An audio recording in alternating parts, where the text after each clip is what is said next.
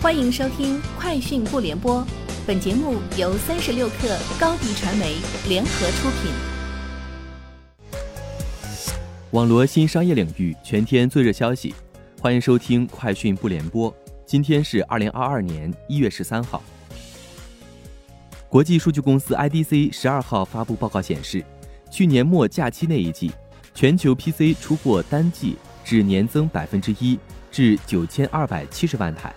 全年出货量则是年增百分之十四点八，至三点四八八亿台，创近十年新高。PC 制造商二零二一年出货排名是：第一名联想，出货年增百分之十四点一，至八千一百九十万台；第二名美国惠普，出货年增百分之九点三，至七千四百一十万台；戴尔排第三名，出货年增百分之十七点九，至五千九百三十万台。二零二一年十二月，叮咚买菜就传出了裁员的消息。有员工表示，采购、算法、技术等核心部门裁员比例从百分之二十到百分之五十不等。叮咚买菜方面回应称，目前公司各项业务均是正常运转状态，个别变动属小范围公司正常组织资源调整。不过，裁员一事并非空穴来风。有员工表示，相比公司巅峰时期，员工总数已经少了上万人。国务院新闻办公室今天举行新闻发布会，介绍北京冬奥会和冬残奥会绿色冬奥和可持续发展工作情况。北京冬奥组委总体策划部部长李森介绍，严格实施低碳管理，充分利用北京2008年奥运会的场馆，从源头减少碳排放，同时建设低碳场馆，所有场馆都达到了绿色建筑标准。四个冰上场馆使用了新型二氧化碳制冷剂。建成超过五万平米的超低能耗示范工程，全面使用低碳能源。赛时全部场馆常规能源百分百使用绿电。国务院新闻办公室于一月十三号上午十时举行新闻发布会，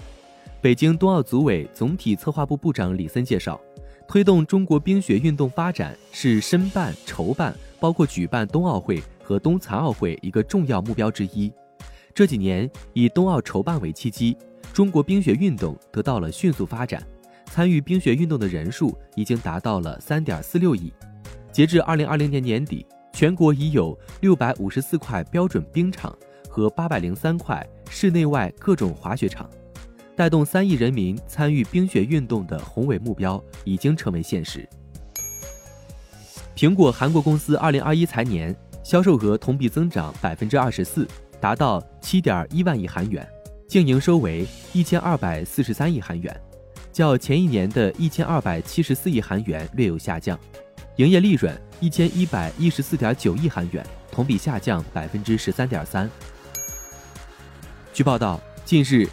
勃兰登堡州的环保部门向已具备投产能力但尚未获得最终许可的特斯拉柏林超级工厂发放生产两千辆 Model Y 的特别许可。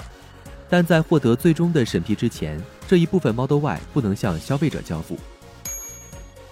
近日，美国太空探索技术公司 SpaceX 搁置了使用猎鹰九号火箭向近地轨道发射三万颗星链卫星的计划，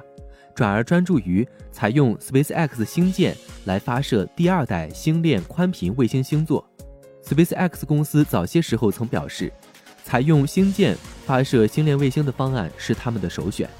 将发射两万九千九百八十八颗卫星到九条倾斜轨道上，高度在三百四到六百一十四公里之间。美国研究人员在最新一期《科学进展》杂志上撰文指出，他们使用定制的打印机打印出了手快、柔性、有机发光二极管显示屏。这种由 3D 打印制成的显示屏，无需以往昂贵的微加工设备。研究人员接下来计划利用 3D 打印机打印拥有更高分辨率和更高亮度的 OLED 显示屏。